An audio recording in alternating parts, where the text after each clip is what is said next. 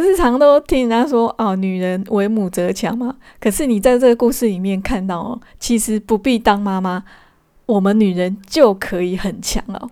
Hello，我是平安，欢迎收听莉莉安的心灵食堂。欢迎收听莉莉安的心灵食堂第五十六集的节目。各位听众朋友，好久不见哦！我休了一个比较长的长假哦，那这个刚好是因为过年了。然后作为一个作者，其实是会需要有一段比较长时间的沉淀呢。那在一方面也是因为我刚好在过年的这一段期间有生病哦，那也在调养身体，所以这个假休了比较长的时间哦。那不过还好，这段时间还是读了一些书，然后也看了一部很好的美剧哦。那希望这些东西能够化成一些实质的养分，以后回馈给大家哦。那我们这一集预定播出的时间是三月七号哦，隔一天就是三月八号国际妇女节。因应这个专属于女性的节日呢，这一集呢，我想跟大家分享几部女性观点的戏剧作品哦。第一部呢是宫崎骏的动画《矮上的波妞》哦。宫崎骏的这一部动画电影呢，它的电影的设定是小朋友，可是其实我在看这部动画的过程里面呢，我觉得它整个电影的情节走向其实是非常非常女性观点的。那这个矮上的波妞，它这个故事呢，其实是从安徒生童话故事的美人鱼改编的，它的整个。电影动画的结构其实是跟美人鱼差不多，就是人鱼跟人相爱这样子哦。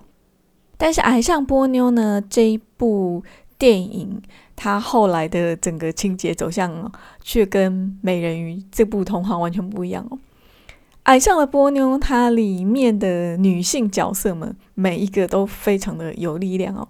那其中女主角波妞哦。那她一开始是小金鱼嘛，后来变成小女孩嘛。那不管她是小金鱼还是小女孩，她的个性都很强悍哦。那她在海洋世界里面的时候，那她爸爸很凶很穷，对不对？她也没有在怕哈。她后来以金鱼的身体被男主角中介救起来之后呢，那有一些人就欺负她，就是像中介的同学还有一个老婆婆欺负她。然后你知道小金鱼跟人那个身体差很大，对不对？可是他也没有在怕这些比他大很多很多倍的人类哦。那除了这个以外呢，他之后追爱哦，他为了要要跟中介在一起哈，他整个追的勇敢跟积极好。那不管是整个画面的呈现，还是整个故事的情节的走向哦，都让我在看的时候觉得说，哦，他好强哦。我觉得在这个故事里面，我最赞叹的是说。他替他自己做主，他不要让别人来安排他的生命，他要什么，他自己用他自己的行动来争取哦。我们不是常都听人家说哦，女人为母则强吗？可是你在这个故事里面看到哦，其实不必当妈妈，我们女人就可以很强哦。第二部我要推荐的电影是《滚滚红尘》哦，《滚滚红尘》是一九九零年代的重量级电影哦。那里面的几个主演哦，林青霞、秦汉跟张曼玉都是那种非常重量级的演员哦。那它这个故事的背景是在一九四九年之前的那几年哦，就是一个非常非常动荡的时代哦。我第一次看《滚滚红尘》的时候呢，那时候还没有十八岁哦。然后那时候看这部电影的时候，就对那个男女主角哦，沈韶华跟张能才哦，裹着披肩在阳台旋转跳舞的那个爱情，就有很多浪漫的憧憬哦。那我四十岁之后再看这部电影哦，我反而比较有感觉的是饰演女主角的好朋友的那个角色哈，月凤哈，这是张曼玉演的。月凤她虽然常会念她男朋友，哦可是她基本上是一个非常小女人的人哦。她常常念说啊，她男朋友只顾救国不顾她哦，可是她一心一意都是她的男朋友哦。那里面有段很动人的话，我非常非常喜欢哦。她说：“她把她的心交给她的梦，我把我的心交给她哦。”这段话我非常非常喜欢哦。她把她的心交给她的梦，我把我的心交给她哦。在我们的年代呢，可能没有像一九四九年之前那几年那样子，就是朝不保夕这样非常动荡哦。可是，其实像我，我身边也有很多的月凤哦，很多很多像月凤这样的女人哦，她们把她的心交给伴侣哦，那只是为了要成全伴侣，可以好好的完成他们的梦想，冲刺自己的事业哦。你是不是也是其中的一位月凤呢？第三部我要推荐的电影叫《卧三下我爱你》哦，这个呢是在讲第三者的故事哦。第三者是戏剧里面历久不衰的题材哦。如果你的感情或婚姻里面有了第三者，你有办法忍受吗？如果这个第三者还是你非常要好的朋友，你跟这个人还有办法继续原本很好的关系吗？这部电影《卧三下我爱你》就是在讲这样的故事哦。可是它不只是戏剧，而是真实的故事哦。她是琼瑶御用的导演刘丽丽女士的真实故事哦。刘丽丽导演她是琼瑶常年的重要工作伙伴哦。琼瑶有很多很非常有名、很脍炙人口的电视剧，都是刘丽丽导演的作品哦。可是她本人的感情生活比她所制作导演的这些作品都还要不可思议哦。她长达四十几年的时间跟。董金湖导演还有王梅女士过着三人行的生活。二零一八年，刘丽丽导演过世以后，他们三个人的故事就被改编成这部电影《卧三下我爱你》哦。其实关于第三者，我的观点可能跟主流的想法不太一样哦。我一直都觉得人跟人之间的情感。不应该轻易的用道德去评断哦。我相信，如果不是真的情非得已，没有办法控制哦，没有人会想要去扮演这个被大家唾骂又见不得光的第三者的这个角色哦。那我也相信说，如果刘丽丽导演她可以选择的话，她也有能力选择的话，她也不会想要当一个第三者哦，她不会想要去碰触这段。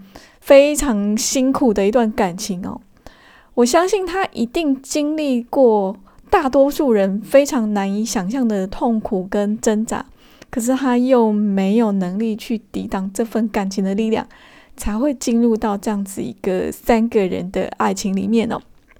那在这一段三个人的爱情里面呢，没有争风吃醋，也没有勾心斗角哦。王梅女士跟刘丽丽导演这两个人本来应该是情敌哦，可是你在看那个整部电影的过程里面，你都感觉不到说他们之间有很多的针锋相对，都没有，反而有很多对对方的爱哦，很多对对方的同理跟体贴哦。那我想那是因为他们同时都很爱董金虎哦，然后他们因为爱董金虎，所以也爱了董金虎所爱的。那个人哦，其实，在爱情里面，我们都知道说他会有嫉妒，会有占有，可以放下这个东西已经很难得了。刘丽丽导演跟王梅女士，他们不仅做到这么难得的事情哦，而且他们两个女人之间还能够彼此相爱哦，像很亲的亲人一样哦，很真心的彼此相爱哦。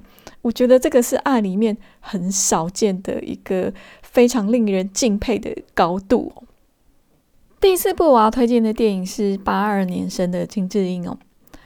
这部电影我一开始会注意到它呢，是因为我在网络上看到有一个文宣，然后就是女主角抱着孩子的画面哦，然后旁边是就是文字上面写着说：“你知道让我最难过的是什么吗？医生问我说，饭是电子锅煮的，衣服是洗衣机洗的，为什么？”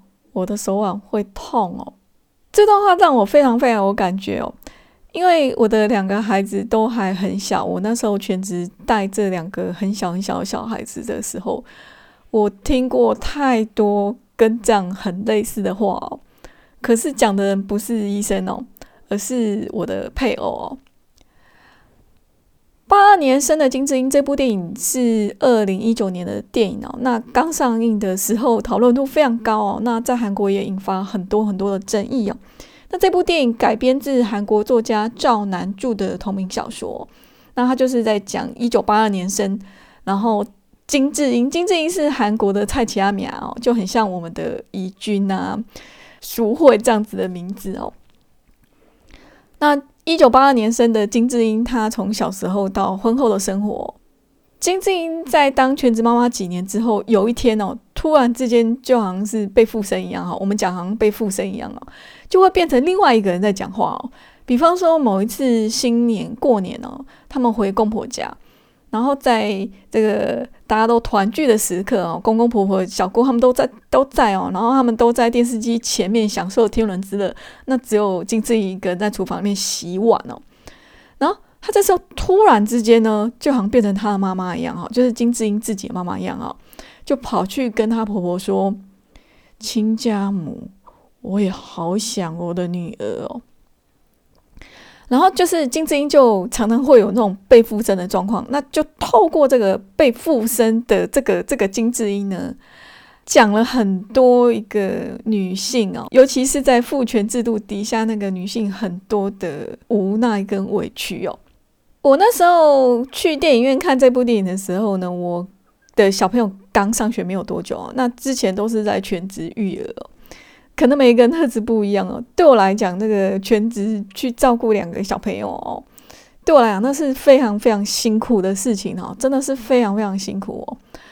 而且我几乎是累单亲的，是在照顾两个小朋友哦，一个人单独照顾两个小朋友哦，那也没有什么人可以帮我，所以我对这部电影里面的很多情节都有非常非常强烈的共鸣哦。在这个电影里面，关于一个全职妈妈，她失去自己的茫然哦，还有当了妈妈以后，那个亲友啊，甚至不认识的路人都可以随随便便指教你哦的那种无奈，然后还有面临育儿跟职涯选择这个两难哦，我觉得在电影里面都有非常非常真实的描绘哦。那其实我在看这部电影的时候，我很深的感觉是，这个不只是韩国金智英们的故事哦，也是我跟我身边很多朋友们的故事哦。那这部电影很推荐家里面有孩子的先生们看哦，让你们可以对家里面很辛苦的这些你们的伴侣哦，有更多的理解跟体谅哦。第五部我要推荐的作品叫《尼泊尔布思议》，布是我们身上穿的衣服哈，是用布成制作成的哦，就是棉布的这个布哦。尼泊尔不思议呢，是杨立洲导演怪咖系列里面的好几部纪录片里面其中的一部哦。那它主要是在讲一个台湾女生林念慈的故事哦。林念慈她在尼泊尔创立棉乐月氏工坊哦，她带领尼泊尔女性一起开发生产布卫生棉哦，而且还教导尼泊尔女性认识月经还有自己的身体哦。她因为这样的创举哦。就被获选为二零一七年 BBC 百大女性之一哦，那是到目前为止台湾第一位获选的女性哦。林念慈她大学毕业以后在 NGO 工作，那她因为工作的关系，常常有机会到印度尼泊尔，然后在印度尼泊尔期间，她透过跟当地女性的深谈哦。她发现尼泊尔女性她们在月经上的困扰，他们尼泊尔女性在月经上困扰，不是只是说哦身体可能会有一些不太舒服而已哦，他们因为整个社会文化问题哦，那个月经带给他们的很多很多的限制哦，甚至可能会让他们失去生命哦。那他因为了解到他们的问题哦，然后开启了他这个创业人生哦。他在尼泊尔做的这个创举呢，不止改善了尼泊尔女性她们在月经上的卫生问题哦，而且还为尼泊尔的妇女提供了工作机会哦。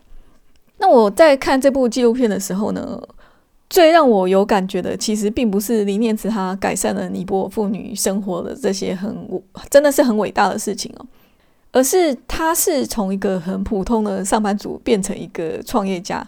其实，在创业前，林念慈他在台湾的主流价值体系里面，他过得很不好哦。那在升学的过程里面，他心里面也受很多伤哦。他毕业后之后开始工作，他就看着自己可能就要年复一年过着这样的生活，他就觉得非常非常厌烦哦。然后就开始做出一些改变哦。因为这部纪录片的关系，我又上网搜寻了很多他的资料哦，很多他的影片哦。那我很喜欢他在《金周刊》的访问里面。提到的顺应心流哦，顺应心流这个概念哦，他说顺应心流就是说，你生命会有一个直觉告诉你对或错，生命很短暂哦，很多事情都在变化当中，重点是你想要做什么，你是不是可以为自己做出选择？第六部我要推荐的作品是韩剧《春夜》哦。那我当初会看这部韩剧，是因为我有个很好的朋友，他是丁海寅的铁杆粉丝哦。那《春夜》这一部韩剧呢，它主要是在饰演韩志明，她所饰演的女主角静人哦。然后她她本来有个男朋友啊，那个男朋友家世很好，然后工作也很称头哦。然后她这个男朋友，他家里面也早就认定说啊，以后他们就是要结婚。可是因为一个很意外的一场邂逅哦，女主角竟然就爱上丁海寅所饰演的这个男主角哦。那这个男主角是一个单亲爸爸，那在药房里面当药师哦，就是一个很普通、很普通的男人哦。那这部电影呢，我觉得除了他的这个男女主角之间的故事是很让让让大家觉得很怦然心动哦。我最印象深刻的还有就是女主角跟她的姐妹们哦，就是她在剧中里面她的姐姐跟妹妹她们之间的一个故事哦。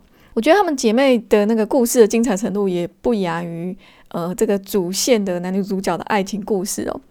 首先是女主角静人哦。她跟她的男朋友还在男女朋友的关系里面，她就爱上志浩哦。在观感上哈，这个叫劈腿哦，明显的劈腿哦。那这个是在台湾也是会被主流的观点批到爆哦，更何况是在韩国，韩国比台湾还要保守哦。而且呢，她这个男朋友也不是说条件不好，是条件非常好哦。然后她这个男朋友的爸爸还是。竟人他爸爸的老板哦，所以你可以想象得到，说女主角她如果真的要跟这个男朋友分手，去跟志豪在一起，她面对的阻力会有多大哦？可是竟人她再三挣扎之后呢，她还是决定忠于她自己的心哦，然后过关斩将，排除各种困难哦，就是要去争取他自己真心想要的感情哦。那接下来我们谈他的姐姐哦，他的姐姐叫智人哦。那智仁他是电视台知名的主播，然后就是收视率很高，然后又很有名，然后长得又很漂亮哦。然后他先生是医生哦，看起来一切都很好，对不对？是人生胜利组哦。可是实际上他在家里面常常被他先家暴，然后后来还被他先生强暴怀孕哦。那在韩国的社会比较保守哦，那他这样子的一个非常明显的公众人物哦。如果他一旦离婚的话，在职涯上可能就要付出非常高昂的代价哦。如果你是他哦，如果你是智人的话，你面对这段痛苦的婚姻哦，可是你要切到这段婚姻，你又要付出非常非常大的代价，可能要失去你前面累积的很多辛苦累积的工作的成果哦，你会做出什么样的选择呢？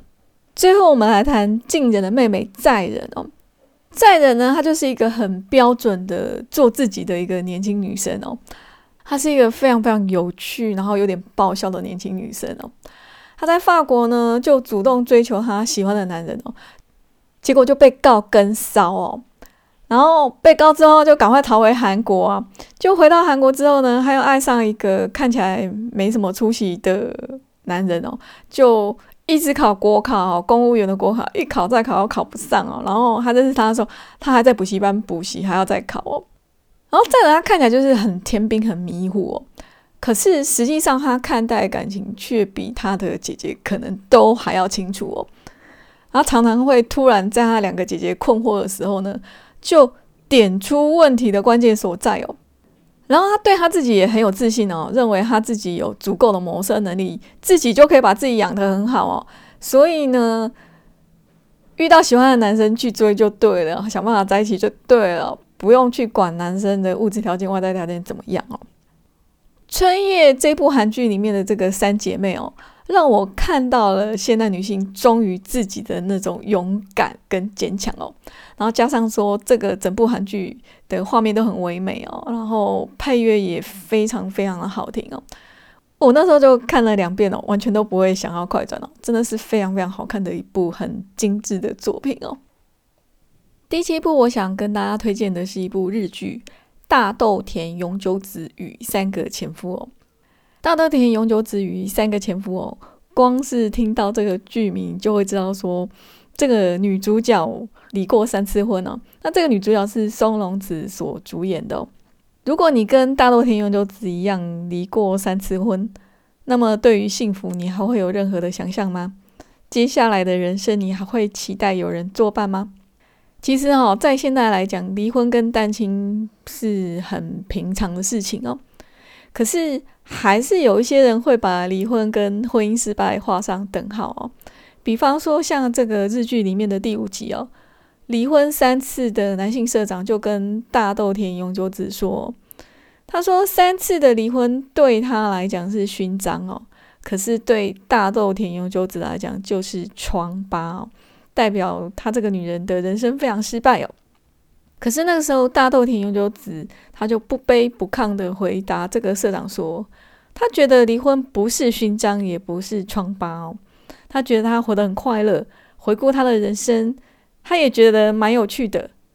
她说，离过婚的人一样可以幸福快乐，这个不能算是失败。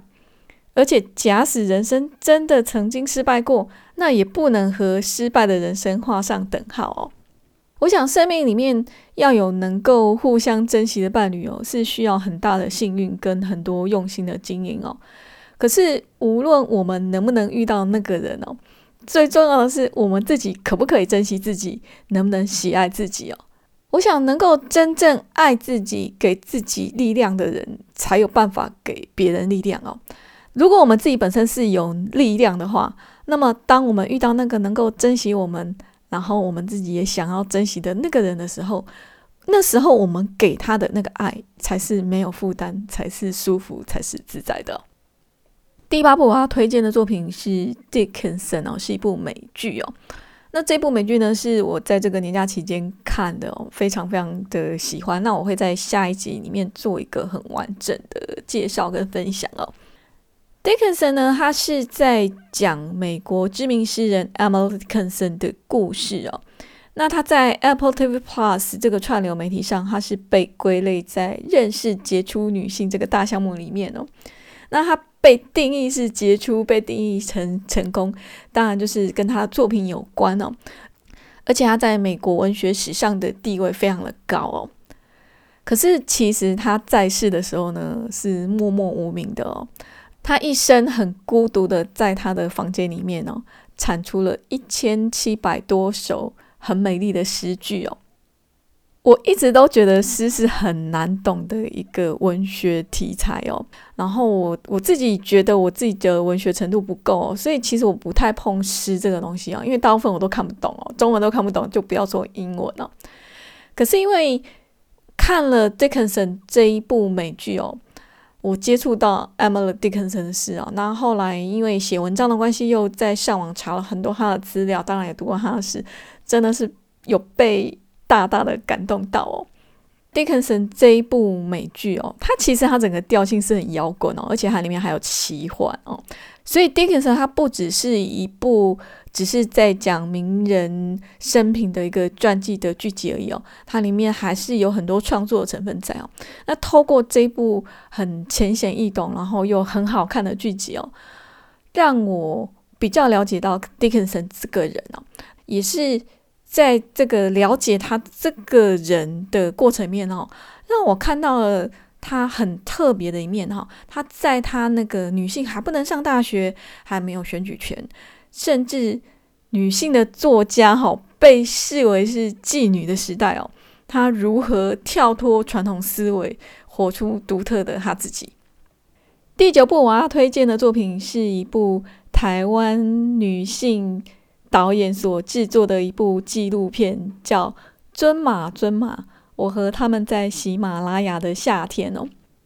尊马是藏传佛教女性出家修行人安妮的尊称哦，就是他们当地人称女性修行人叫安妮，或是叫尊马哦。那这个是由台湾导演林丽芳女士她所拍摄的一个作品哦。林丽芳女士她是在五十岁这一年，忽然感受到喜马拉雅山对她的强烈呼唤哦。所以他就背了摄影机到海拔三四千公尺以上的三个地方哦，是在印度哦，是 B T、拉达克跟德兰萨拉三个地方哦。啊，忍受的高山症还有物资贫乏的这个环境哦，就拍摄里面一群安妮们的故事哦。在这部纪录片里面的安妮哦，有很多位啊，年龄跨度也很大啊，从四岁到五十岁哦。那里面大多数的安妮都是自己有非常强烈的意愿要当安妮哦，有的甚至还是不顾家人反对，排除一切阻碍，拼了命就是要当安妮哦。里面那么多安妮里面，我印象最深刻的是一个医生哦，叫 Doctor Palmer。林立芳导演他在拍这部纪录片的时候呢，Doctor Palmer 是当地唯一的女性藏医哦，开了两间诊所。创立了拉扎克第一间安妮的寺院哦，然后在那里培养学习佛法的藏医安妮哦。达特帕玛在四五岁那个还年纪很小的时候呢，他就想要当安妮哦。可是他的家人觉得安妮的社会地位很低哦，就叫他去念书哦。可是他在十六岁那一年，他就不顾家人反对，就坚决出家，然后去学习藏医哦。他希望他有一天可以盖医院，帮助更多的人哦。他这么大的一个愿力哦的原因是来自于说，一个是他爸爸重病过世哦，他自己觉得很愧疚，觉得他对他爸爸的照顾不够哦，所以他自己想要帮忙家乡的病人跟穷人哦。那还有一个原因，就是因为他。那时候十几岁还在学校念书的时候呢，就演了一部话剧的女主角哦。那这个话剧的女主角是拉达克的小公主哦。那透过这个演这个角色的过程里面呢，她那时候有一个启发，是她觉得一个女人的人生有很多的困难、辛苦跟无奈哦，所以女人一定要读书跟学习佛法哦。这部纪录片除了 Dr. 帕玛以外呢，还有几位其他安妮的故事哦。我觉得他们很多故事都非常非常的动人哦。虽然他们的文化跟我们是完全不一样哦，可是如果我们把文化、宗教跟性别的滤镜拿掉以后，关于生命的意义还有生涯的规划，我觉得他们的故事都能够给予我们很多的启发哦。接下来第十部跟第十一部的作品我要同时介绍哦，因为他们是在讲同一个人的故事哦。第十部是电影《法律女王》，然后第十一部是纪录片《R.B.G. 不恐龙大法官》哦。那其实都是在讲美国女性大法官露丝贝德金斯伯格哦 （Ruth Bader Ginsburg） 哈，简称 R.B.G. 哦，就是这位女性大法官的故事哦。R.B.G. 呢，她在美国很有名，是因为她是以自由派的立场，然后在平权上面做了很多的贡献哦。那女权更是加在她身上非常非常明显的标签哦。R B G 不恐龙大法官这部纪录片呢，就是就是在讲她的故事哦。那法律女王又是把她的故事改编以后变成电影哦。那这两部作品呢，除了性别上的议题，呃，真的是让我这个中年人哦看了很有感觉以外哈，我在看这两部作品的过程里面，我觉得收获很多的是。我看到 RPG 他在那个父权还非常非常坚固的时代哦，他如何用他的专业，还用他的智慧哦，很温和、很有谋略的，让整个社会慢慢去接受说两性平等本来就是应该的，两性平等本来就是生而为人最基本的哦，而且我在他身上看到一种不受框限的自由哦。他在年轻的时候，他没有让那些父权制度下约定俗成的刻板印象去束缚住他哦。他用他的智慧去打破一个个加诸在性别上的限制哦。那他在工作上还有交朋友的这个领域里面呢，公私分明哦。那像他在工作上有个死对头哦，可是私底下却是非常非常要好的朋友哦。还有他到了八十几岁，还是非常努力工作，甚至还变成美国一个非常显著的文化符码哦，连年轻人都把他当偶像哦。诶，八十几岁还可以当年轻人偶像，那个真的是无极限到让我觉得非常非常羡慕哦。这两部作品真的都很好看，我觉得可以一起看哦。好，我们今天总共十一部作品哦，就介绍到这边。那我们今天的节目就到这边结束，非常非常感谢你的收听跟支持哦，我们下次再见哦。